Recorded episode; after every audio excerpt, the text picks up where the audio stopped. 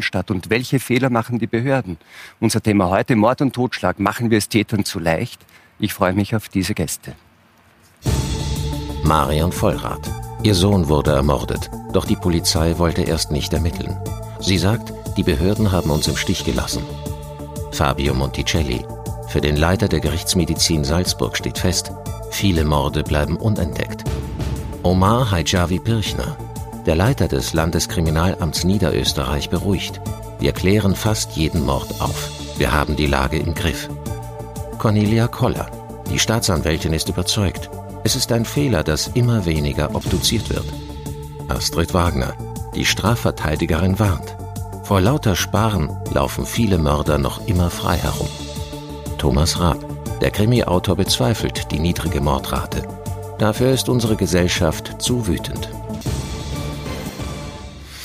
Frau Vollrath, morgen ist Allerheiligen, ist der Tag, das christliche Fest, an dem viele Angehörige ihrer Verstorbenen gedenken. Äh, ihr Sohn Raven wurde im Dezember 2005 in Tirol ermordet. Dass er von seinem besten Freund erstochen wurde, kam allerdings erst viele Monate später heraus. Wie konnte das passieren? Es kam zwei Jahre später raus. Ja. Endgültig kam es zwei Jahre später. Ja. Was ist da passiert? Wie, wieso hat man das nicht früher bemerkt? Ja, eigentlich äh, äh, hätten sie ganz leicht das Auto untersuchen können.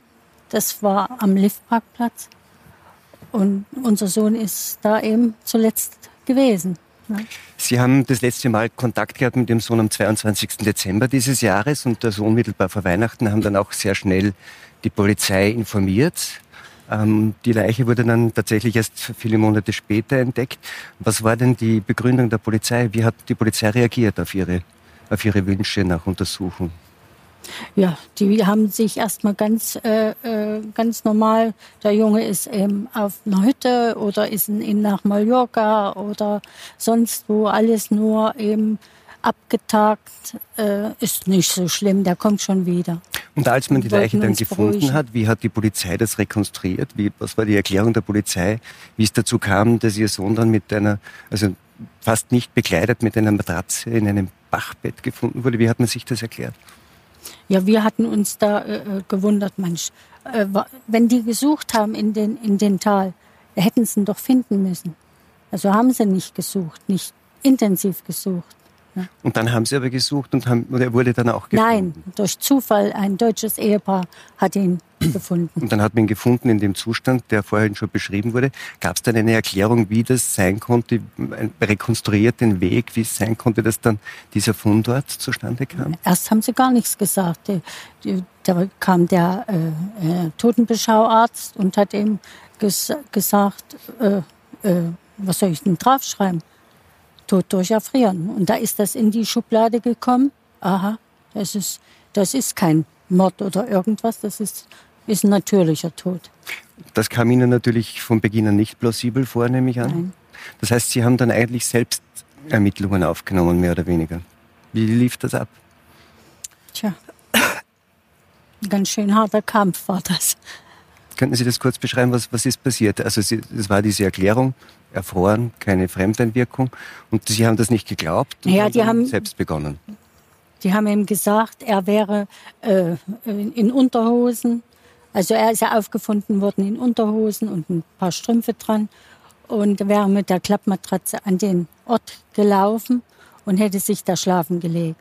Und ich habe mir überlegt, äh, warum geht er da an sein Auto vorbei? Warum schläft er da nicht in sein Auto? Also nur menschlich gedacht. Ja. Weil es hieß, er sei vorhin schon so durch den Ort gegangen. Hat man geglaubt, er sei dann einfach weitergegangen oder wie? Die Polizei muss ja irgendwie auch eine Erklärung dafür Ihnen gegenüber abgegeben haben oder nicht? Wie meinst du das? Für das, wie es dazu kam, ein, Tat, ein, ein, ein Hergang dieses Abends, an dem das dann passiert sein muss. Ja, das hat die äh, Polizei sich zu, so zurechtgelegt. So kann das nur gewesen sein. Und nicht, was wir denken. Äh, wir, uns wurde auch gleich gesagt, wir würden zu viel Kriminalfälle sehen. Zu viel anschauen. Wie war das dann? Was haben Sie dann weitergemacht? Tja, ich habe dann eben das Gegenpaar von den Strümpfen habe ich im Auto gefunden. Da habe ich gesagt, das, das kann doch wohl nicht wahr sein. Also Die haben ja auch das Auto nicht untersucht. Ne? Und, die, und, hatten Sie dann irgendeine Unterstützung von den Behörden, weil Sie das gesagt haben? Also Ihre Hinweise auf implausible Vorgänge wurden von der Behörde ignoriert. Hat Ihnen irgendwer geholfen? Hat das wer weiterverfolgt? Nee. Das fing ja schon, schon bei der Auffindung des Autos an. Da hat gar nichts weiter untersucht. Ich meine, wenn ein Auto offen an Liftparkplatz steht, dann sucht man doch. Er ist vermisst. Mhm. Nichts. Und wir waren auch in der Polizei in Krähen. Und ja, das wurde eben alles so, äh, ja, wir sollen abwarten und so. Mein Mann ist äh, dann später im Frühjahr dann runtergefahren, hat halb Österreich nach unserem Sohn geguckt, ja, gesucht. Und dann wurde er eben zufällig gefunden von den Touristen. Ja. Herr Schabi-Birchner, Sie sind Leiter des Landeskriminalamts Niederösterreich. Dieser Fall ist also ist in Tirol passiert, hat also mit Ihrem, wenn man so will, Zuständigkeitsgebiet nichts zu tun. Aber Sie sind ja, haben ja Ermittlungserfahrung, waren selber viele Jahre Mordermittler. Ähm, können Sie die Reaktion der Beamten in dem Fall verstehen? Ja, zuerst einmal ist zu sagen, dass jeder Mord einer zu viel ist und dass ich natürlich eine Mutter verstehe, die das Verbrechen an ihrem Sohn hier vollgehend aufklären möchte muss aber auch sagen. Aber sie hätte doch auch einen Anspruch darauf, dass die Polizei versucht, das Selbstverständlich, natürlich. Und äh, die in der Polizei festgelegten Prozesse lassen die geschilderte Vorgangsweise hier eigentlich nicht zu. Ich kenne aber auch die Sachlage natürlich, äh, wie Sie richtig gesagt haben, nicht und möchte mich hier auch gar, gar nicht auf eine Beurteilung einlassen. Ich kann nur sagen, dass die Polizei und die Behörden in Österreich vom Prozess her, die in jeder einzelne dann durchlaufen muss in so einem Fall, äh, optimal aufgestellt sind und daher ein Verkennen eines Morddeliktes nicht möglich sein kann. Nicht möglich sein kann. Ich meine, ich weiß nicht, wie tief man in dem Fall drin sein muss, ähm, um plausibel zu halten, dass jemand ähm, bei fast zweistelligen Minusgraden mit einer Matratze mehrere Kilometer zurücklegt, sich dann im Winter in ein Bachbett legt und dort äh, erfriert. Also man, wenn, wenn man, also ich glaube, da muss man wirklich nicht ja. besondere Fallkenntnis haben, um das Natürlich. für unplausibel zu halten, oder? Natürlich. Ich kenne das jetzt, wie gesagt, aus den Medien und äh, es klingt nicht plausibel, so wie es auch die Frau Vollrath hier schildert. Ich kann Ihnen aber auch äh, nach 20 Jahren äh, Polizei erzählen, dass ich äh, in meiner Vergangenheit sehr viele Vorkommnisse in der Kriminalitätsbekämpfung gesehen habe, wo sich der Otto Normalverbraucher denken würde, das kann so eigentlich nicht gewesen sein. Und am Ende des Tages hm. äh, legen die Ermittlungen dar, dass eine Geschichte ganz komisch verlaufen ist. Das könnte Und dann sein. Also der Polizist muss sich auch äh, in, in solchen Handlungen natürlich wiederfinden. Er muss sich wiederfinden. Aber ich meine, noch einmal, wenn, wenn jemand aufgefunden wird, der angeblich oder so wie es geschildert wird oder wie es die Polizei dann irgendwie für plausibel hält, bei Minusgraden auf einer Matratze in Unterhose und Strümpfen in einem Bachbett so gefunden wird und man sagt, der hat sich dort hingelegt und schlafen gelegt. Wenn Sie hinkommen an so einen Fall, dann, oder? Ich meine, was ist das Erste, was Sie denken? Da kann was nicht stimmen, oder? Ich gebe Ihnen recht, ja, dass es natürlich nicht sehr plausibel klingt und die Ermittlungen hätten in diese Richtung natürlich dann auch gehen müssen. Man hätte sich das anschauen müssen. Es ist vielleicht auch passiert, ich kann es nicht sagen. Wie gesagt, weil mir der Akt äh, aus Tirol nicht bekannt ist. Ich kenne das wirklich nur aus der medialen Berichterstattung. Frau Vollrath, die Polizei verlässt sich dann natürlich auch in solchen Fällen stark auf die gerichtsmedizinischen Untersuchungen. Ähm, ist bei dieser Untersuchung dann die Wahrheit ans Licht gekommen? Nein. Also der Gerichtsmediziner war nicht am Tatort, also am, am Auffindort. Mhm. Na? Er ist dann nach Innsbruck überführt worden und äh, der Herr Rabel hat die Obduktion gemacht. Und mit welchem Ergebnis? Was war der äh, Befund? Äh, ja, nicht feststellbar. Todesursache und Todeszeitpunkt nicht mehr feststellbar. Sie haben dann ähm, mit großem persönlichen Einsatz und auch Ringingen erreicht, dass der Leichnam Ihres Sohnes von einem privaten Gutachter, Gerichtsmediziner untersuchen, untersucht werden konnte. Hat er das dann bestätigt oder was war dann das Ergebnis? Äh, nein, später nach der Aussage von der Mutter war doch dann die Gerichtsverhandlung und zum Prozessauftakt wurde dann die Exhumierung beantragt. Und das war dann die zweite Untersuchung, die hat ja. dann andere Ergebnisse ja. gebracht. Ja. Das hat Sie nicht überrascht, nehme ich an. Aber wie war eigentlich der Weg? Sie mussten dann, was mussten Sie tun, damit das dann noch einmal untersucht wurde? Das war eine natürliche Folge des Prozesses nach der Aussage der Mutter des besten Freundes Ja, da sind wir ja jetzt schon weiter. Aber ehe wir dort waren, äh, ich habe mich dann äh, an die Medien gewandt. Äh, es hat niemand ein Ohr gehabt und haben äh, guten Rechtsanwalt gesucht für Strafrecht. Und wir haben dann Herrn Dobritsch ja, von ORF und einen Herrn Rühlmann von Deutschland, äh, die haben an uns geglaubt, was wir gedacht haben. Es hat schon keiner geglaubt an uns. Und äh, durch die Öffentlichkeit und durch den Herrn Dorbridge seinen Beitrag ist dann, hat dann die Staatsanwaltschaft die Akte wieder geöffnet. Monticelli, Sie leiten die Gerichtsmedizin in Salzburg, also sind also hauptsächlich damit äh, befasst, die Todesursache ähm, von Leichnamen festzustellen. Da untersucht also ein Gerichtsmediziner einen Leichnam und übersieht mehrere Messerstiche, so wie das in Innsbruck passiert ist. Ähm, können Sie sich das erklären? Dass man dann bleibt bei einem Tod durch Erfrieren, wenn später zwei Messerstiche festgestellt werden? Ähm, also nachdem ich mit dem Fall auch nicht betraut war, möchte ich auch zu dem Fall äh, konkret nichts, äh, nichts sagen. Ähm, durch postmortale Veränderungen am Leichnam ist es durchaus möglich, dass äh, Befunde, die in einem frischen Zustand erkennbar wären, äh, dann zu einem späteren Zeitpunkt nicht mehr erkannt werden. Das heißt, es ist jetzt nicht ganz abwegig, dass man bei einer bestimmten äh, Liegezeit im Freien es mit derartigen Veränderungen zu tun hat, wo, es, wo dann eine Befunderhebung durchaus erschwert werden kann. Dass man es dann später nicht mehr kennt. In dem Fall war es ja nun umgekehrt. Es hat, man hat später dann immer noch etwas erkannt, was die vorher nicht erkannt haben. Das ist dann doch eher ungewöhnlich, nicht? Ja, wie gesagt, ich kenne jetzt auch die, das, das Ergebnis der Exhumierung äh, jetzt im Einzelnen nicht, deswegen kann ich dazu keine Stellung nehmen. Ich kann nur sagen, ganz grundsätzlich ist es so, dass wenn ein Leichnam äh, postmortal sich verändert aufgrund der äußeren Einflüsse, es durchaus sein kann, dass entsprechende äh, Veränderungen nicht mehr sichtbar sind. Je nachdem natürlich auch, wo die Stiche hingegangen sind. Wenn das reines, wenn das nur Weichgewebe betroffen hat, dann muss ich äh, später an einem Skelett auch nichts mehr erkennen. Wenn natürlich äh, entsprechende äh, Läsionen am Knochen äh, da sind, dann äh, wäre das etwas, was man auch trotz der postmortalen Prozesse. Später noch erkennen kann. Und das hat man ja auch später noch erkannt, nur vorher nicht. Ne? Ja, ja, wie gesagt, ich kenne den Fall nicht. Frau Wagner, da muss eine Mutter ähm, ziemlich intensiv äh, mit viel Aufwand darum kämpfen, dass die Behörden ihre Arbeit tun eigentlich. Ähm, hätten Sie sich das gedacht? Schauen Sie, ich bin in der Praxis natürlich als Anwältin mit der polizeilichen Ermittlungsarbeit äh, sehr oft konfrontiert. Also es ist ein unfassbarer Fall. Also ich denke mir, zum Glück so oft kommt das dann doch nicht vor. Nur so wirklich wundern tut's mich auch wiederum nicht, ja, weil äh, es gibt in, in Wien äh, ja doch einige ungeklärte Morde in den letzten Jahren. Äh, letztlich ist es so, weil wir uns rühmen, dass also sozusagen so viele Morde geklärt werden, wenn wir beim näheren Hinschauen sind das halt die klassischen Beziehungstaten, wo sozusagen der Täter schon am Silbertablett äh, serviert wird.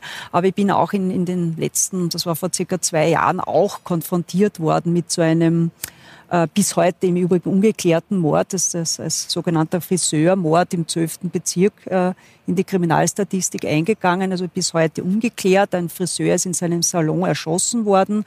Der Täter ist mit dem Motorrad äh, davon gefahren und äh, hat dann, glaube ich, noch gemeint, das ist, äh, weil das ist die Rache für sie, also so ein Hinweis auf eine Beziehungstat. Äh, es ist dann, ich habe dann die Lebensgefährtin vertreten, die äh, äh, mordverdächtig war und bin dann zweimal zu polizeilichen Einvernahmen mitgegangen und war dann ganz erstaunt. Das war doch zwei äh, Monate nach der Tat, als dann der Polizist bei der zweiten Einvernahme dann noch gemeint hat, äh, im Übrigen äh, haben Sie noch den Laptop äh, Ihres verstorbenen Lebensgefährten. Ja, selbstverständlich und es wurde dann auch zur Verfügung gestellt.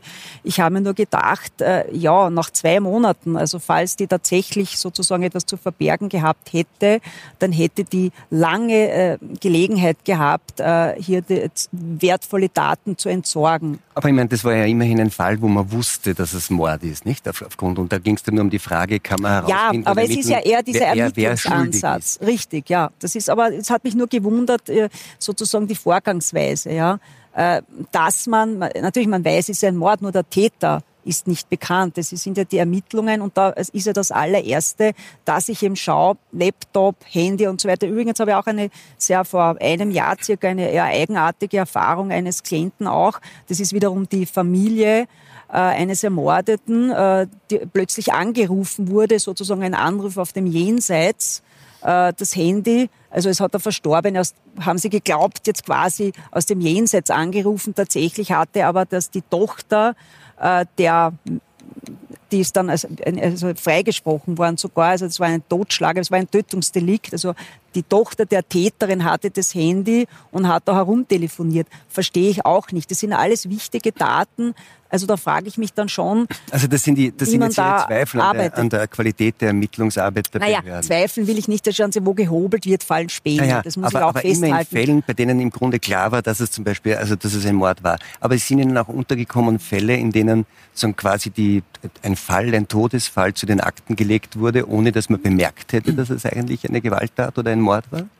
Konkret ähm, beruflich äh, hatte ich noch nicht mit so einem Fall zu tun, äh, muss aber schon sagen, wenn man, äh, ich kenne sehr viel, ich verfolge ja sehr viel mit Interesse. Also ein, es gibt ja einen ähnlichen Fall, der in Tirol passiert ist, im Übrigen auch. Vielleicht ist der Ihnen auch bekannt, dass das ist dann auch recherchiert worden, äh, der als äh, also ein, ein, ein, ein Ski, ein Bobfahrer ist verunglückt und äh, der wurde dann eben viele Jahre später erst gefunden.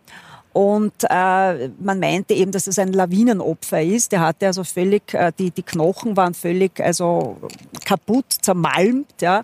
Und da ist auch nach wie vor die, die Meinung äh, von einem, auch, die haben auch ein Privatgutachten eingeholt, die Eltern äh, dieses Verstorbenen, die in Kanada leben, die sind jedes Jahr äh, im, im Frühjahr nach Österreich gereist, um ihn nach ihrem Sohn zu suchen. Und dann war das, glaube ich, 2003, war ein besonders äh, also ein, ein, ein warmer Winter eben und da hat dann sozusagen äh, die, im Sommer ist die Leiche eben dann freigekommen.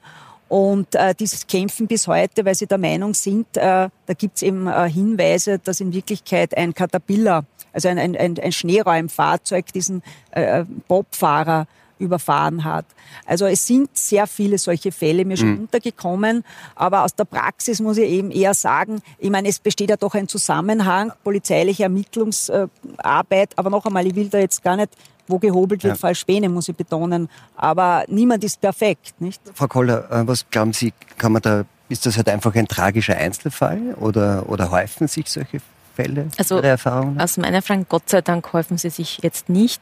In dem Fall finde ich, muss man wirklich hergehen, den Fall anschauen, analysieren und hoffentlich daraus lernen. Das wäre für mich das das Beste, was wir jetzt noch machen können, mhm. zu sagen, wer hat was gemacht, wer hat was vielleicht nicht gemacht, kann man organisatorisch was verbessern, kann man in der Kommunikation zwischen den Behörden was verbessern oder liegt vielleicht ein Einzelfallversagen vor, dass eine Person nicht richtig gehandelt hat, wie sie handeln hätte sollen. Herr Raab, ähm, wenn man jetzt den Fall sich anschaut, nicht, da ähm, könnte man irgendwie denken, das ist ein Fall aus einem Ihrer Bücher, nicht? Man glaubt das ja eigentlich äh, fast gar nicht. Ähm, hätten Sie sowas für in der Realität möglich gehalten oder wäre Ihnen sowas eingefallen?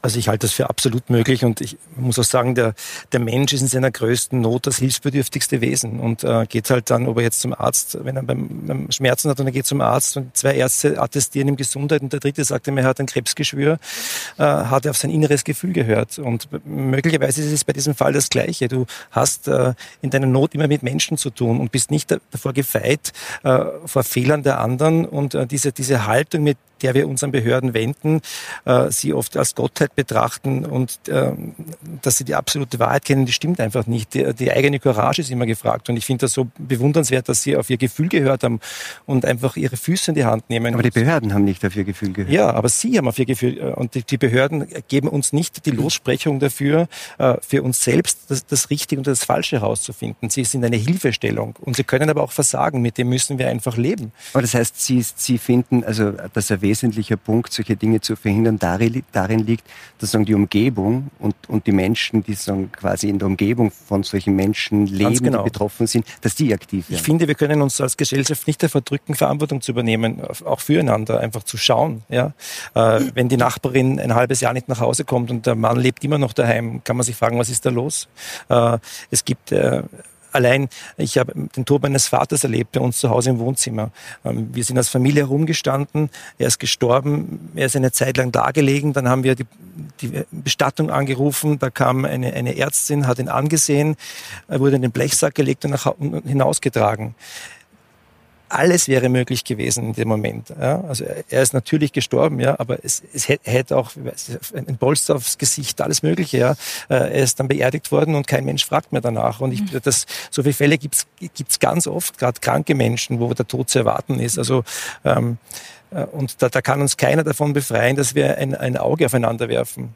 Aber bleiben wir kurz bei den, bei den sagen, einzelnen Punkten und bei den Behörden, Herr Monticelli. Nach diesem tragischen Vorfall, haben Sie da irgendwie noch äh, großes Vertrauen in, die, in, die, in das gerichtsmedizinische Urteil Ihrer Kollegen oder, oder beschleicht Sie manchmal ein Zweifel, ob das alles so?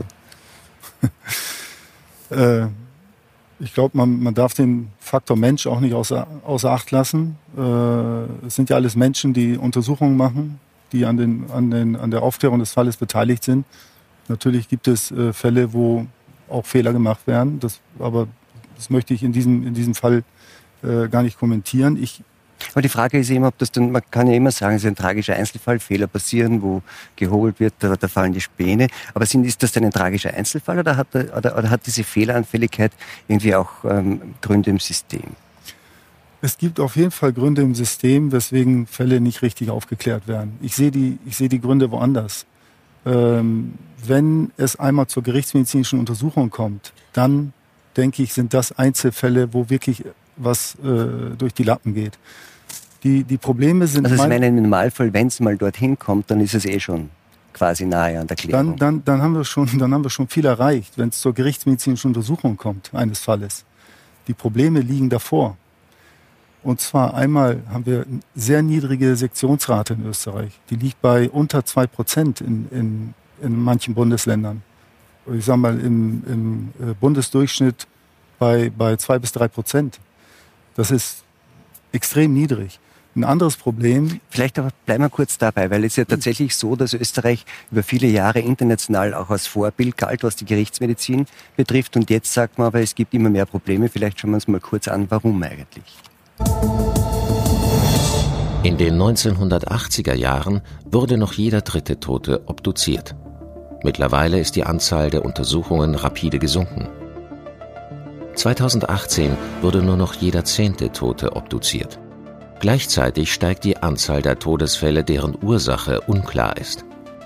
Im Jahr 2018 waren das 384. Knapp ein Drittel davon wurden ohne weitere Untersuchung begraben oder verbrannt. Für die Gerichtsmediziner steht fest, je weniger obduziert wird, desto mehr Tötungsdelikte werden übersehen. So, also die Obduktionsrate ist rapide gesunken. Äh, warum? Wenn machen, man muss irgendwie, wenn, also wenn das wiederum dafür verantwortlich ist, dass es so viele unaufgeklärte Morde gibt, dann muss ja dafür irgendwer verantwortlich sein, nicht? Wer ist das? Ähm, naja, da müsste, man, da müsste man die Auftraggeber fragen, warum weniger äh, in Auftrag gegeben wird. Also das heißt jetzt verklausuliert, Sie sagen, die Staatsanwälte sind schuld, weil die geben das ja in Auftrag, ja. nicht? Ja. Kann man ja ganz klar sagen. Ja, ja, nur das Problem liegt woanders. Äh, man versucht ja, Fälle herauszufiltern, die weiter untersucht werden. Und die, die überbleiben, werden beerdigt und, und, und die Fälle sind erledigt. Äh, dieser Versuch, die Fälle rauszufiltern, der ist absolut insuffizient. Ich glaube, dass die Totenbeschau, äh, das ist ja das, äh, also bei jedem, bei jedem Leichnam, den man findet, muss ja eine Totenbeschau gemacht werden. Das macht der Hausarzt in der Regel nicht oder der praktische Arzt? Das ist, das ist von Bundesland zu Bundesland unterschiedlich. Äh, das machen zum Teil Ärzte, die keine Erfahrung bei der Totenschau mhm. haben, die aus, aus allen möglichen Fachrichtungen kommen und dann die wichtige Weiche stellen müssen, wird hier weiter ermittelt oder nicht. Und da sehe ich ein ganz großes Problem, den, den Versuch, äh, Fälle herauszufiltern, die ich nicht untersuchen muss in, in weiterer Folge, mit einem sehr schwachen Instrument, muss man sagen. Die Totenbeschau ist ein schwaches Instrument im Vergleich zur Obduktion. Die Obduktion ist ein starkes Instrument.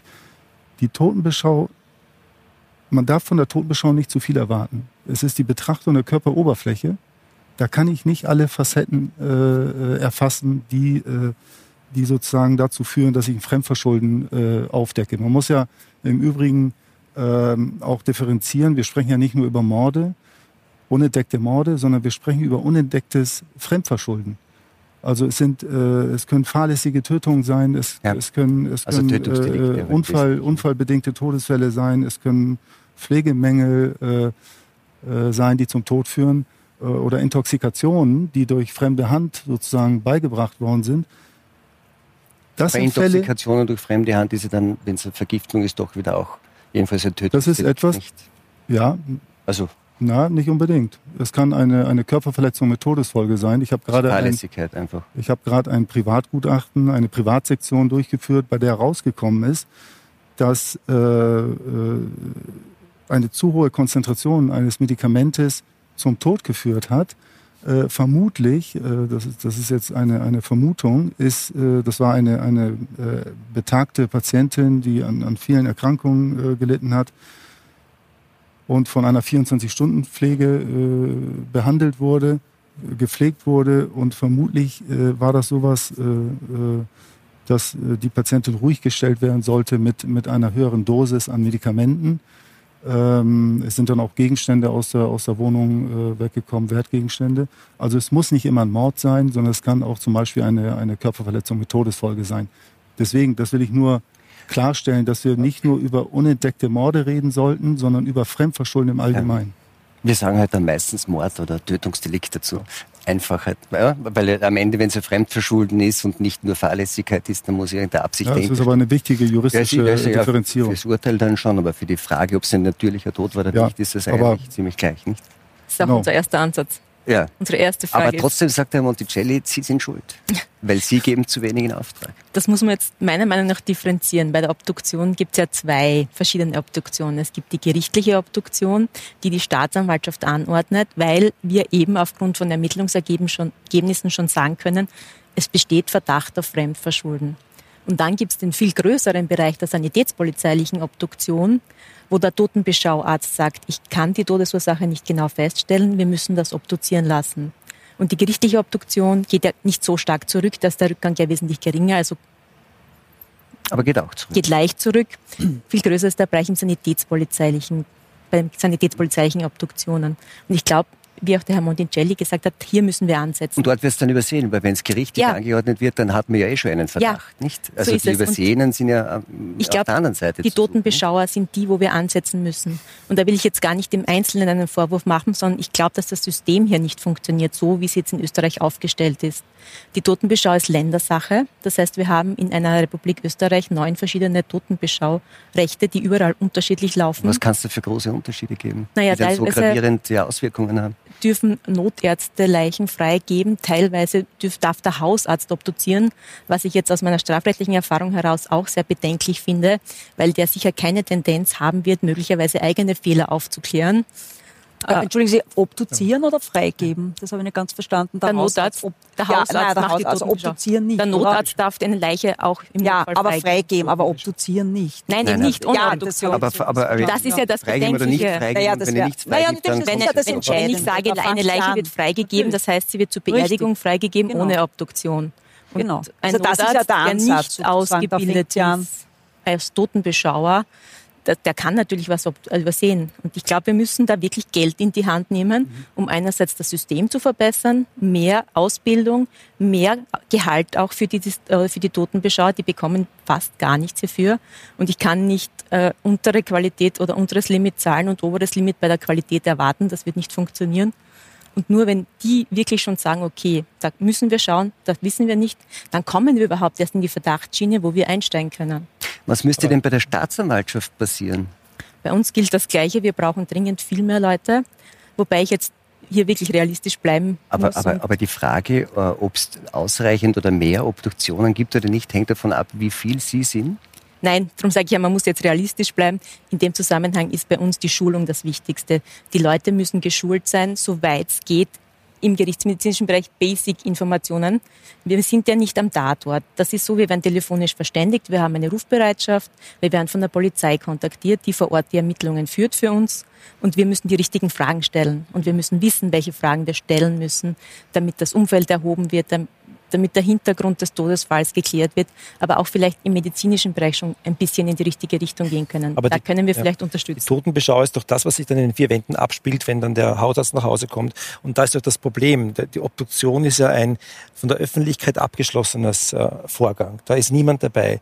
Wenn ein Mensch stirbt, dann kommt ein Arzt und hat das ganze Umfeld um sich, die, die, die Weinenden, die Trauernden, ja. die auf ihn einbrechen, der hat überhaupt nicht die Kapazität, finde ich, auch noch, auch noch zu, zu beurteilen, ob der äh, eines natürlichen Todes gestorben ist oder nicht. Also da muss ja wahrscheinlich ein, ein eigener Beruf eingeführt werden, dass da noch jemand mitgeht, der sich nur um das kümmert.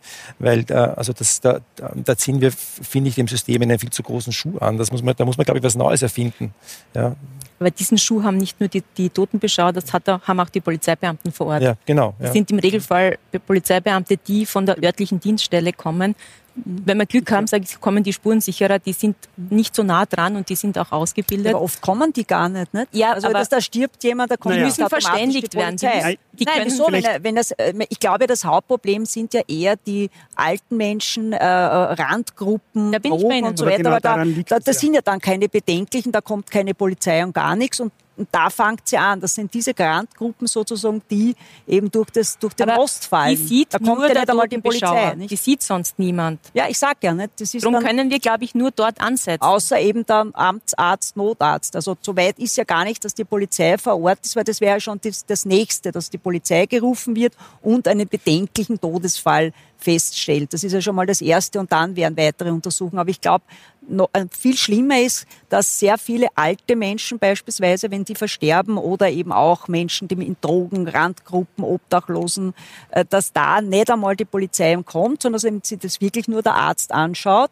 Und glaube ich, dass dort wahrscheinlich am allermeisten äh, dieser unentdeckten Todesfälle eben verborgen sind. Und es hat ja einen furchtbaren Fall, ich meine, ich will jetzt nicht ablehnen, aber in Deutschland gegeben, wo ja ein Pfleger, ich glaube 15 äh, alte Frauen äh, eben äh, brutal erstickt hat und eine hat dann sich totgestellt und die hat dann überlebt und so ist der überhaupt überführt worden und dann hat man erst die äh, Leichen obduziert und da waren Frauen, also Menschen, denen ist das Rückgrat gebrochen worden und die wurden alle nicht obduziert. der hat jahrelang sein Unwesen Aber, aber was heißt das jetzt? können, ne? Wenn dann wenn, sagen, das heißt, was Sie sagen ist, gerade bei, bei, bei älteren Menschen, bei Randgruppen, wo man ohnehin denken würde, da, da ist es auch unter Anführungszeichen leicht, so quasi eine, eine, eine Einwirkung Ja, da wird am haben. meisten übersehen, da, glaub Da wird ich, aber- übersehen, aber, aber damit es nicht übersehen wird, müsste das zunächst heißen, dass man mehr oder weniger automatisch in solchen Fällen die Polizei Wird ruft. natürlich nicht gehen. Ja, das ist ganz da muss man klar. auch möchte- das, genau das Spannungsfeld aufwerfen. Ja, es ist eben äh, äh, richtig. Die Ich meine, das- Angehörigen wollen das- ein pietätvolles Begräbnis, Richtig, ja. pietätvollen Abschied von ihrem Verstorbenen und dass da die Ör- Ja. eben- und wenn Sie was getan haben, wollen Sie nicht, dass wir untersuchen. natürlich nicht? eben und da Ich muss man eben abwiegen und das ist das Schwierige. Ja, es, es ist ja auch klar, dass das meiste, ich meine, die werden ja auch wirklich friedlich äh, zu Hause gestorben sein. Aber wie gesagt, wenn was durch den Rost fällt, ist das eher in diesem Bereich. Ja? Ich würde ganz Bei gerne mal nur replizieren vorher. Wir haben vorher davon gesprochen, dass die Aufklärungsquote in Österreich bei entdeckten Morden relativ hoch ist. Und wir reden ja bei der Aufklärungsquote immer nur dann von einem erkannten Delikt. Unaufgeklärte Morde können auch keine Aufklärungsquote haben. Und Österreich hat hier da wirklich eine hervorragende Aufklärungsquote und die Polizei leistet hier hervorragende Arbeit. Also ich möchte Man das nur weiß ja replizieren, nicht was Sie vorher gesagt haben, Frau Wagner.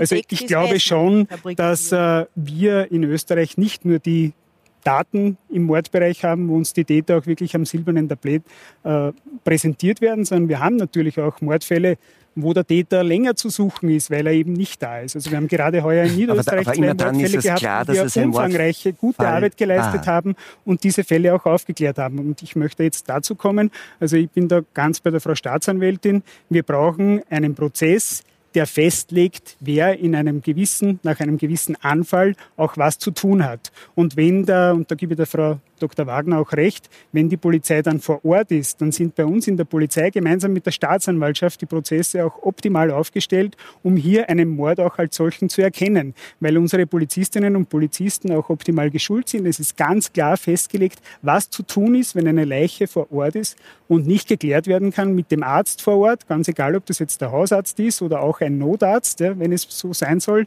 äh, was zu tun ist in diesem Fall. Und dann geht alles Hand in Hand und dann wird der Mord auch als solcher erkannt, weil die Gerichtsmedizin, wenn wir das auch wollen und bei der Staatsanwaltschaft anregen, die Gerichtsmedizin auch mit der Obduktion beauftragt. Aber jetzt, jetzt müssen wir, glaube ich, jetzt scheint es mir, dass eh alles in Ordnung ist, müssen wir vielleicht nur mal einen Schritt zurückgehen. Es gibt eine stark steigende Zahl von, von quasi, äh, wo freigegeben wird mit Todesursache unbekannt. Nicht zu ermitteln. Das dürfte ja eigentlich nicht der Fall sein. Ja, aber die Todesursache unbekannt äh, kann nicht die Polizei ermitteln. Die landen oft gar nicht bei der Polizei. Das Naja, als- aber, aber da gut, dann ist der Totenbeschauer. Aber, aber noch einmal, wenn, das, wenn, wenn, wenn der sagt, es ist eigentlich nicht festzustellen, was die Todesursache war, dann muss ja irgendjemand agieren Ja, anfangen. natürlich, oder? der Gerichtsmediziner. Nee, nee, der Gerichtsmediziner nicht in dem Fall. Weil es war dann irgendwie sondern keiner. es ist ja, es ist ja, wir sind ja bei der Totenbeschau, da ist der Gerichtsmediziner Also, nicht ja, involviert. na dann selbstverständlich, aber dann müssen Sie nee, nee, der Punkt, der Punkt ist, der Punkt ist, ein, ein ein wichtiger Punkt ist, dass man erst obduziert, wenn man einen Hinweis auf ein Fremdverschulden hat. Und das ist der Knackpunkt. Mhm. Ich muss ja letztlich obduzieren, um ein Fremdverschulden zu finden. Mhm. Das ist eine, eine, mm, das ist eine, eine, keine richtige Vorgangsweise, nach meiner Meinung. Steht in der Strafprozessordnung genau. drin. Das mhm. ist das Problem.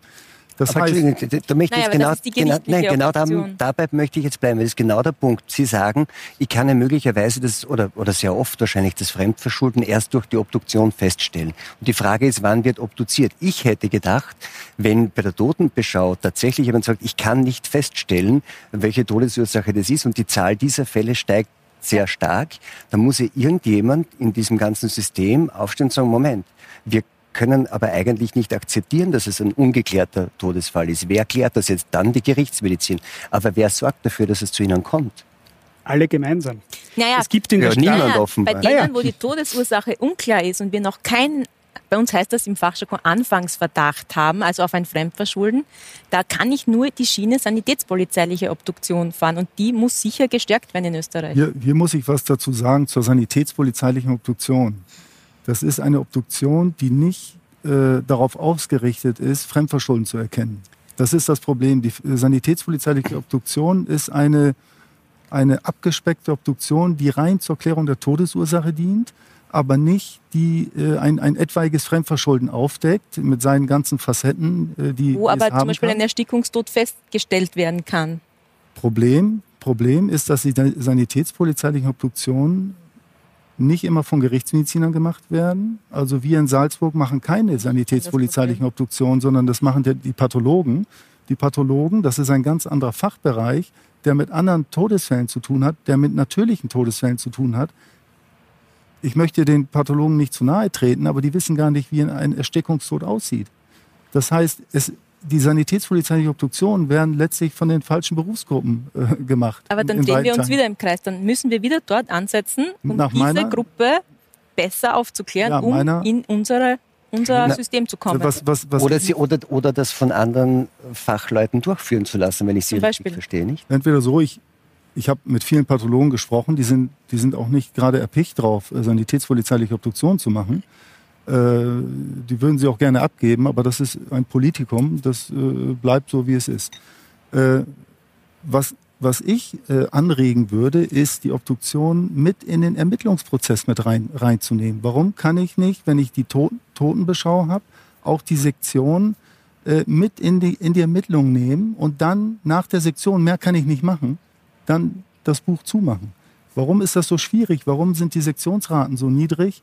Äh, wenn man wenn man es einfach haben könnte und sagen könnte, okay, wenn ich Fremdverschulden nicht ausschließen kann, dann äh, äh, obduziere ich gerichtsmedizinisch und dann danach kann ich sagen, okay, ich kann nichts nachweisen, dann kann ich. Wer würde das entscheiden müssen? Die Staatsanwaltschaft. Wir. Und wieso tun Sie es nicht? Ich habe schon das Gefühl, dass wir das machen. Also Schauen Sie, glaub, aber die Staatsanwaltschaft und die Kriminalpolizei gemeinsam sind ja nur für Todesfälle verantwortlich, wenn Fremdverschulden da ist. Und wie ist es denn, wie ist es denn, Anfang, genau. wie ist es denn im Ernstfall? Es gibt eine Leiche, der Mediziner kommt vor Ort und sagt, hier stimmt irgendetwas nicht. Jetzt kommt die Polizei. Der Polizist, der dort eintrifft, ist dafür verantwortlich, dass er ein gewisses Prozedere ablaufen lässt und mit dem Arzt gemeinsam feststellt, könnte Fremdverschulden vorliegen. Der nächste Anruf folgt bei der Staatsanwaltschaft, die in diesem Fall auch immer eine Obduktion anordnet. Ich glaube auch die das Kollegen heißt, sind da Noch einmal, wenn die Polizei und die Staatsanwaltschaft für den Fall verantwortlich sind, dann läuft der Prozess auch so ab, dass auch alles aufgeklärt werden kann. Und ich glaube, wir haben das jetzt eh vorhin schon angesprochen, es geht um die Fälle, wo vielleicht eine Leiche vor Ort ist und keine Obduktion oder keine kriminalpolizeiliche Leichenbeschau erfolgt, weil der Mediziner nichts feststellt. Und ich glaube schon, dass die Kolleginnen und Kollegen da sehr viele Obduktionen durchführen lassen. Im Zweifel, die sind da sehr sensibel. Zum Beispiel in Volzberg zuletzt, wo die Staatsanwältin gesagt hat, wir obduzieren, wir lassen uns das anschauen, bevor die Leiche verbrannt wird. In Wien kenne ich einen Fall, wo es geheißen hat, das war ein Selbstmord, wo jemand gestoßen wurde vom Hochhaus, weil die Kollegin aus Wien gesagt hat, nein, ich will obduzieren. Also ich habe nicht den Eindruck bei den Kollegen, dass hier weniger. Ja, aber, aber, wie, aber es geht doch drastisch zurück. Wie erklärt sich das dann? Also, die Richtigen gehen nicht Fälle so viel zurück. Das, das ist wirklich im Haupt Teil im sanitätspolizeilichen Bereich. Das muss man wirklich ja, aber, trennen. dort, aber jetzt drehen wir uns ein bisschen im Kreis. Genau dort passiert. Sie sagen, wenn die Ja, Polizei von kommt, wenn es einen Verdacht gibt, dann sagt die Kriminalpolizei, die ruft dann den Staatsanwalt an. Aber noch einmal zurück. Es gibt offensichtlich sehr viele Fälle, da wird einfach sagen, alles geschlossen, obwohl Fremdverschulden nicht ausgeschlossen werden kann, weil das heißt immer, Ja, wenn ich sage, die Todesursache ist nicht feststellbar, heißt das ja automatisch, kann- Fremdverschulden kann nicht ausgeschlossen Ja, werden. ich kann Ihnen auch sagen, warum. Weil auf dem Totenschein einfach irgendwas draufgeschrieben wird. Genau. Das ist der Punkt. Und warum wird das gemacht? weil es äh, die, weil die Totenbeschau zum, zum einen äh, als eher unliebsame Tätigkeit gesehen wird, die äh, totenbeschauenden Ärzte ähm, sehr heterogen ausgebildet sind, aus vielen unterschiedlichen Fachrichtungen kommen. Äh, und wir machen die Erfahrung, dass die Totenbeschau äh, eben nicht äh, die erforderlichen Qualitätskriterien aufweist, die es benötigt, um so eine, eine, eine wichtige Weichenstellung zu haben. Also die Ärzte, die sind sich ja gar nicht bewusst, was sie für eine Weiche stellen, wenn sie sagen, das ist, das ist ein natürlicher Tod, weil der hat drei Erkrankungen gehabt, wird beerdigt. Da ist vielleicht die Polizei ja noch gar nicht involviert. Eben, ja.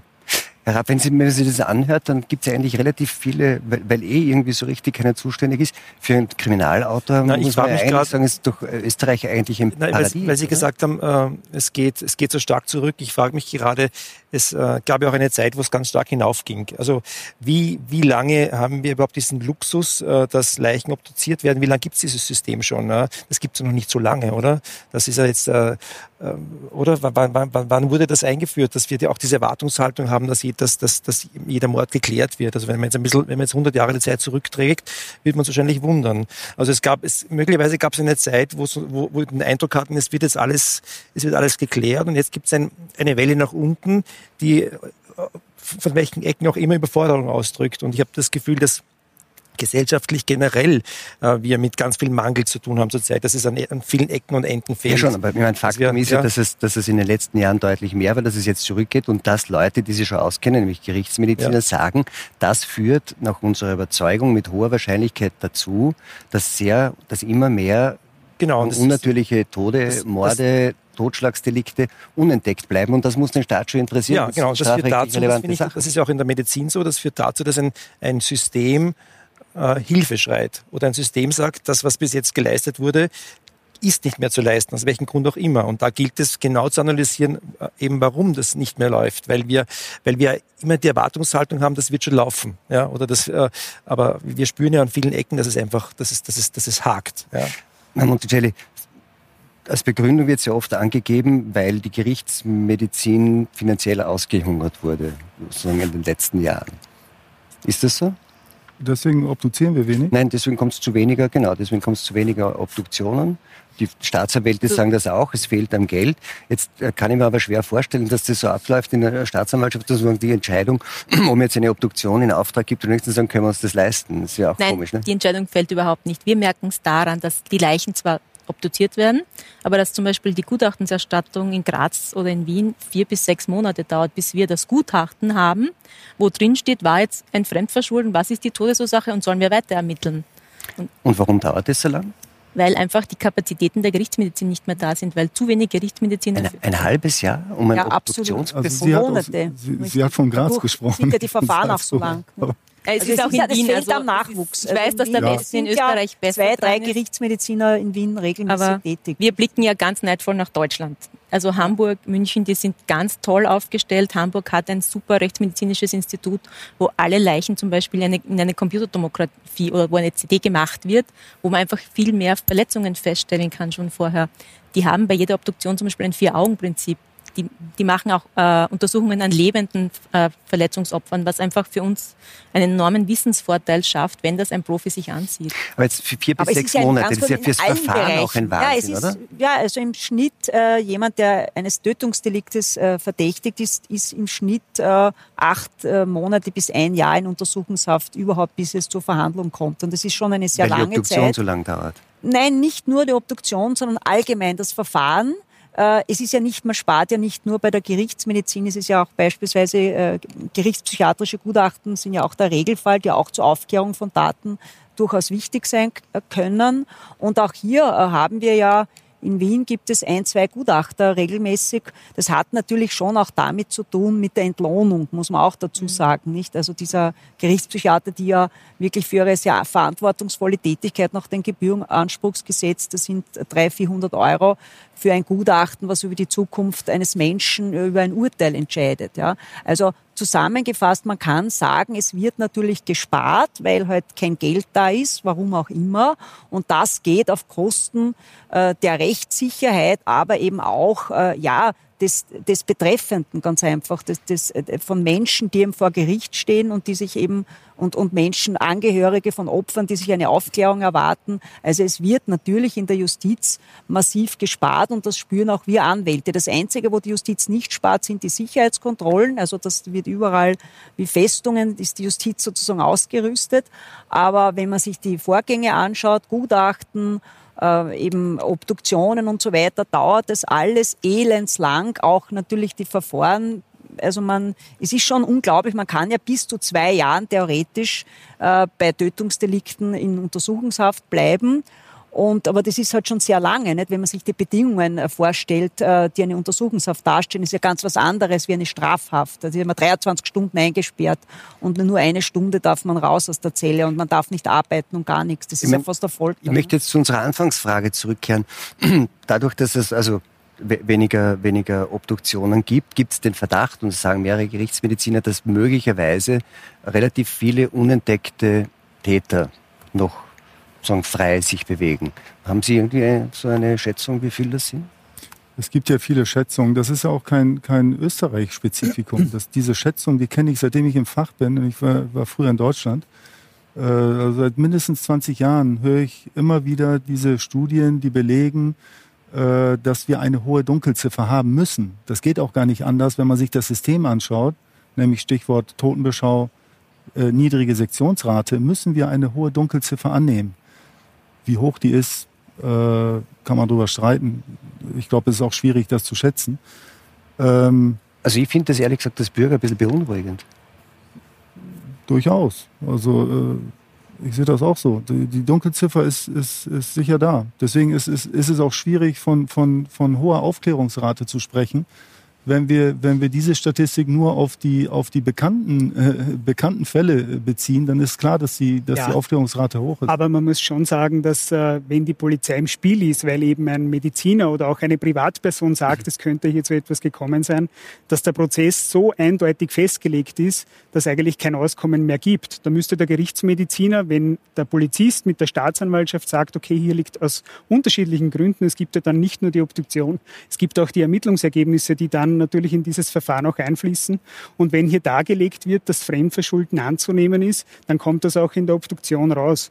Und das heißt, wenn die Polizei vor Ort ist und wir als Polizei haben ja auch fix, fix äh, dargelegte oder festgelegte Prozesse, wann wir eine kriminalpolizeiliche Leichenbeschau machen müssen. Das heißt, wir müssen mit dem Mediziner auch die Umstände des Todes ermitteln. Und wenn wir da feststellen, dass etwas nicht stimmen könnte, oder auch zum Beispiel, äh, weil die Frau Dr. Wagner von der Justizanstalt gesprochen hat, bei Todesfällen in Justizanstalten oder bei Kindern bis zu sechs Jahren sind wir verpflichtet, dass wir kriminalpolizeiliche Leichenbeschau machen. Und wenn wir dann bei der Staatsanwaltschaft die Obduktion anregen, dann kenne ich persönlich keinen einzigen Fall in ganz Österreich. Ich kann natürlich jetzt nur von Niederösterreich reden, aber habe auch Kontakt mit meinen Kollegen in anderen Bundesländern. Dann ist mir kein einziger Fall bekannt, wo die Staatsanwaltschaft gesagt hätte, nein, wir obduzieren aus Kostengründen nicht. Also kann es diesen Fall hier so nicht geben. Es, also es kann, nicht, äh, es kann nicht sein, was nicht sein darf. Ähm, aber Herr Monticelli sagt, es ist sehr wahrscheinlich, und zwar nicht in Österreich, sondern in Deutschland, dass tatsächlich sehr viele unentdeckte sagen Gewalttäter, ja, dann, oder was immer. Sagen, das ist ja für Sie ganz gut, weil die fallen nicht nein, in die Statistik. Es, es, es, kann auch sein, aber nur dann, wenn die Behörden, und ich, von den Ermittlungsbehörden rede ich hier von der Polizei und von der Staatsanwaltschaft, vom, vom Fall gar keine Kenntnis erlangen, dann ist es für mich auch plausibel. Aber wenn die Polizei und die Staatsanwaltschaft eingeschaltet sind, dann ist es auszuschließen, dass ein Mord nicht als Mord erkannt wird. Ja, dann dann sind wir schon in einem Bereich, äh, wo ich sage, da sind wir schon relativ sicher unterwegs. Sie ganz ja? gleich davor, das, das, das ist das Problem, was ich versucht habe darzustellen. Und es gibt viele, ich, ich zitiere auch gerne äh, immer wieder eine Arbeit aus, aus Frankfurt, die haben sich angeschaut, die, die Totenschaubefunde, unheimlich viele Totenschaubefunde, haben das verglichen mit den Sektionsergebnissen und haben festgestellt, dass in einem hohen Prozentsatz der Fälle der Totenbeschau, äh, der, der, der Scheine, der Totenscheine, falsche Angaben drin sind, die nicht äh, der Realität entsprechen. Und da muss man sagen, da haben wir ein großes Defizit in diesem, in diesem Punkt. Das ist, es ist ja kein, ich will ja keinem äh, schlechte Arbeit unterstellen, sondern ich will nur sagen, die Totenbeschau ist ein sehr schwaches Instrument, um Fremdverschulden aufzudecken. Wenn das so ist, gebe ich Ihnen auch zu 100 Prozent recht. Davon kann ich als Polizist leider nicht reden, weil der Fall ja dann uns gar nicht bekannt ist. Und deshalb kann ich natürlich auch nicht beurteilen, ob es hier Fälle gibt, wo tatsächlich Morde unentdeckt bleiben. Bleiben wir vielleicht noch mal ganz kurz bei der Statistik. Tatsächlich rühmt sich Österreich in seiner Statistik einer besonders niedrigen Mord- und einer besonders hohen Aufklärungsrate. Vielleicht schauen wir uns die Zahlen kurz an. Vater stach auf Familie ein. Ex-Freund löscht in Kitzbühel Familie aus. Frau aus Eifersucht erschlagen. Immer wieder erschüttern aufsehenerregende Mordfälle das Land. Im europäischen Vergleich hat Österreich mit 0,66 erfassten Morden pro 100.000 Einwohner dennoch eine relativ niedrige Mordrate. In Deutschland beträgt die Rate 1,17, in Litauen sogar 5,3. Ist Österreich wirklich um so vieles friedlicher als andere europäische Länder? Oder werden viele Morde gar nicht erst als solche erkannt? Herr Javi Birchner, in Niederösterreich, glaube ich, ähm, ist in 2019 äh, bis jetzt eine ähm, Aufklärungsrate von 100 Prozent. Das natürlich macht den Leiter des Landeskriminalamtes sicher stolz. Wie zuversichtlich und sicher sind Sie denn, dass Sie wirklich alle Mörder erwischt haben, wenn Sie 100 Prozent haben?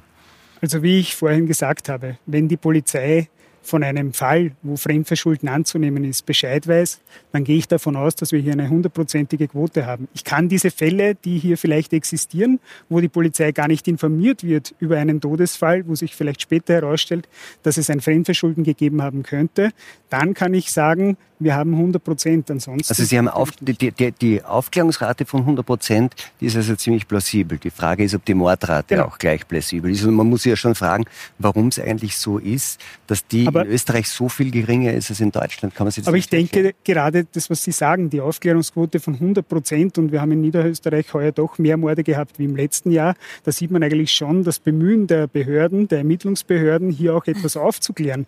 Und da waren auch einige Fälle dabei, anders als die Frau Dr. Wagner vorhin gesagt hat, wo der Täter am Tablet serviert wird. Und äh, da sieht man schon, wie die Staatsanwaltschaft gemeinsam mit der Kriminalpolizei hier jedes Jahr hervorragende Arbeit leistet, um diese Morddelikte auch aufzuklären. Aber irgendwer leistet nicht so gute Mord, also nicht so gute Arbeit, wenn die Mordrate eigentlich unplausibel gering ist. Das heißt ja, dass es eigentlich mehr Morde gibt, aber niemand auf die Idee kommt, dass es einer sein könnte, dann, die, dann quasi die Ermittlungsarbeit beginnt und das auch aufklärt. Und das ist eigentlich der Punkt. Nicht? Aber ich glaube, wir sind uns da ja einig, soweit ich jetzt die Diskussion verfolgt habe, dass wenn wir das haben wollen, dass hier keine Dunkelziffer besteht, dass der Bund und auch die Länder Geld in die Hand nehmen müssen und die Totenbeschau aufwerten. Der die Arbeit muss interessanter sein, die Wichtigkeit muss hervorgehoben werden, die müssen besser bezahlt werden, die müssen besser geschult werden. Und das muss irgendwie mit einer Gerichtsmedizin verknüpft werden, finde ich. Dort sind die Kompetenzen und dort sind die Fachkräfte und die, das muss man doch irgendwie zusammenbringen, dass das auch am Anfang schon dort ankommt, wo man es braucht. Wenn ich Sie richtig verstanden habe, dann ist Ihr Vorschlag, wenn wir jetzt über Lösungen reden, nicht in, in, in, dieser, in dieser letzten Runde, dass eigentlich mehr oder weniger automatisch die sanitätspolizeilichen Obduktionen, die angeordnet werden, wenn der Totenbeschauer keine klare Todesursache feststellen kann, dass die automatisch gleich von der Gerichtsmedizin gemacht werden, weil der dann nicht nur sozusagen die medizinische Ursache, sondern auch mögliches Fremdverschulden erkennen kann. Habe ich das richtig verstanden? Äh ich, ich würde eher vorschlagen, die Totenbeschau zu verbessern. Das, was Sie gesagt haben, äh, mehr Investitionen dahingehend, mehr Fortbildung für die totenbeschauenden Ärzte und dann die gerichtsmedizinischen Obduktionen erhöhen, die Rate, nicht die sanitätspolizeilichen. Das sind wirklich nur äh, Obduktionen zur Klärung der Todesursache. Es macht, es, macht, es macht wenig Sinn, die sanitätspolizeilichen Obduktion durchzuführen, wenn man sie gerichtsmedizinisch machen könnte. Nein, das meine ich. Sie, sie ja. sind eben dafür nicht sanitätspolizeiliche, sondern dann gleich gerichtsmedizinisch. Gleich gerichtsmedizinische Obduktion, da haben wir alle Möglichkeiten, äh, alle, alle äh, Facetten eines, eines etwaigen Fremdverschuldens zu erkennen. Samt Zusatzuntersuchungen ich glaube, das wäre und so die logische Folge, wenn man die Totenbeschau aufwertet, dann sind die Distriktsärzte oder Totenbeschauer sensibler und ich glaube, das würde zu mehr gerichtsmedizinischen Obduktionen führen. Ja, haben wir da genug Personal dann letztlich? Weil es ist ja tatsächlich jetzt schon so, dass es schon so lange Wartezeiten ja, die, gibt. die personelle Situation ist, ist in Österreich schon sehr angespannt und man muss sagen, wenn man sich einzelne Bundesländer anschaut, wo nur ein Gerichtsmediziner für das ganze Bundesland obduziert, mhm. also da muss ich sagen, da frage ich mich, wie lange das noch funktioniert. Und das sind ja äh, oft ältere Kollegen sogar, nicht? Ich kenne ja die Person naja, von den Fällen. Naja, also gibt, mir, ich habe den Eindruck, es fehlt am Nachwuchs. Ich weiß aber nicht, warum das so ist. Ja, äh, so? es hat auch vielfältige Gründe. Äh, ganz grundsätzlich muss man sagen, es gibt einen Gerichtsmedizinermangel im ganzen deutschsprachigen Raum. Es ist also auch hier nicht, äh, nicht äh, Österreich-spezifisch. Aber natürlich, nachdem das Land kleiner ist, insgesamt weniger Gerichtsmediziner da sind, kann das hier schlechter kompensiert werden. Und dann ist auf einmal in einem Bundesland nur noch ein Gerichtsmediziner da. Wir haben in Salzburg die, eine, eine Lage, über die wir uns nicht beklagen können. Wir bilden Nachwuchs aus. Also äh, wir sind, wir sind auch genügend Ärzte, um, um Obduktion durchzuführen, auch wenn, sie, wenn das mehr werden. Und ich muss, ich muss Ihnen auch widersprechen mit den, mit den Gutachten, die ein Jahr dauern.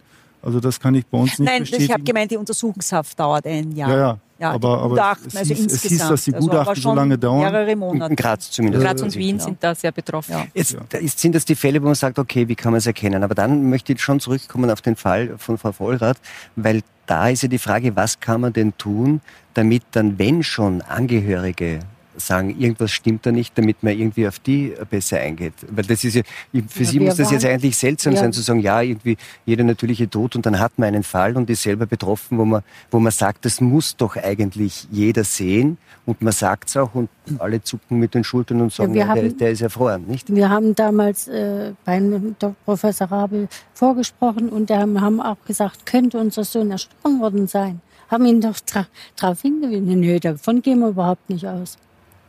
Der hat nicht obduziert. Absolut nicht. Da wären nicht in, in, bei der Exhumierung noch die Blätter dran und alles. Jetzt wü- würde ich Sie dann gern fragen, weil Sie sagen, ja, ist ein Fall und das ist irgendwie nicht meiner. Aber können, ist doch das Ärgste, finde ich, wenn man sich das anschaut, ist, dass eigentlich dann ähm, ein Polizist hinkommt und einfach sagt, ja, erfroren. Und irgendwie nicht, das Ja. findet man doch irgendwie so. Uh, schreibt drauf, tut euch erfrieren. Selbstverständlich. Ja. Qualitätsmanagement ist uns in der Polizei sehr wichtig und ich glaube, da können wir von allen hier Anwesenden sprechen. Jeder kann sich ständig weiterentwickeln und jeder muss sich ständig verbessern. Und ich glaube, gerade in der Todesermittlung und egal wer es ist, muss man schauen, dass man sich ständig weiter verbessert. Äh, warum es jetzt in dem Fall so gelaufen ist, kann ich natürlich nicht beurteilen. Aber Sie sagen, das ist eigentlich nicht möglich. Das kann bei Ihnen jedenfalls nicht passieren und sonst in Nein, Österreich also bei uns wird das sicher nicht passieren, so in diesem Fall, so wie es geschildert äh, wurde. Weil äh, wenn hier alleine eine Leiche vor Ort ist oder irgendwo abgelegt wurde, wurde und äh, hier ist erkennbar, dass nur irgendwo Fremdverschulden vorliegen könnte, dann wird das auch ermittelt. Und äh, das ist aber auch in Österreich so festgelegt in den Prozessen innerhalb der Polizei. Aber da, aber da brauche ich erst den Hinweis, dass ein Fremdverschulden vorliegt.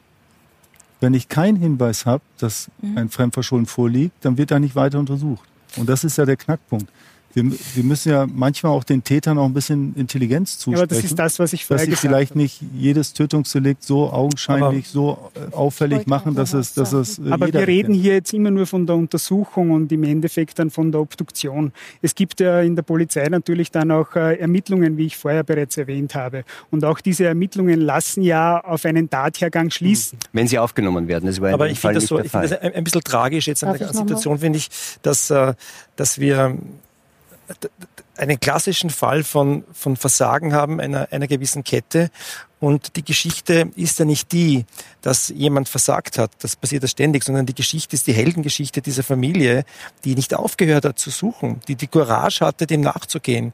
Das finde ich, also das ist äh, so, so bitter, das für sie ist mit ihrem Sohn, aber das, das ist eine Heldengeschichte, finde ich, die, die jedem ein Beispiel sein kann, der, der, der sich Fragen stellt und äh, sollte vielleicht nicht nur, nicht nur dazu dienen, äh, mit den Finger auf ein System zu zeigen, das überfordert ist an allen Ecken, sondern mit, mit dem Finger auf den Einzelnen zu zeigen, um zu zeigen, einfach, was einfach möglich ist. Ja, aber es ja. ist schon so, dass die Heldengeschichte dieser Familie ja, auf der Grundlage des Versagens genau, der Behörden ja. stattfindet. Genau. Das darf man halt auch nicht ganz Nein, vergessen. Das, das, das, das meine ich ja. Das, und, und wenn, das, wenn, das, wenn das so ist, dass einfach in dem System, wie es jetzt beschrieben wurde, wo es an manchen Stellen offenbar wirklich Schwachpunkte gibt, dann könnte man sagen, eigentlich ist dadurch Österreich das Land, das perfekte Land für den perfekten Mord. Ja. Wenn ich damit rechnen kann, genau. dass eigentlich ähm, nicht sofort an die Gerichtsmedizin, sondern man sagt, ja, wissen wir nicht, Nein, tolle Sache, Ursache un unbekannt.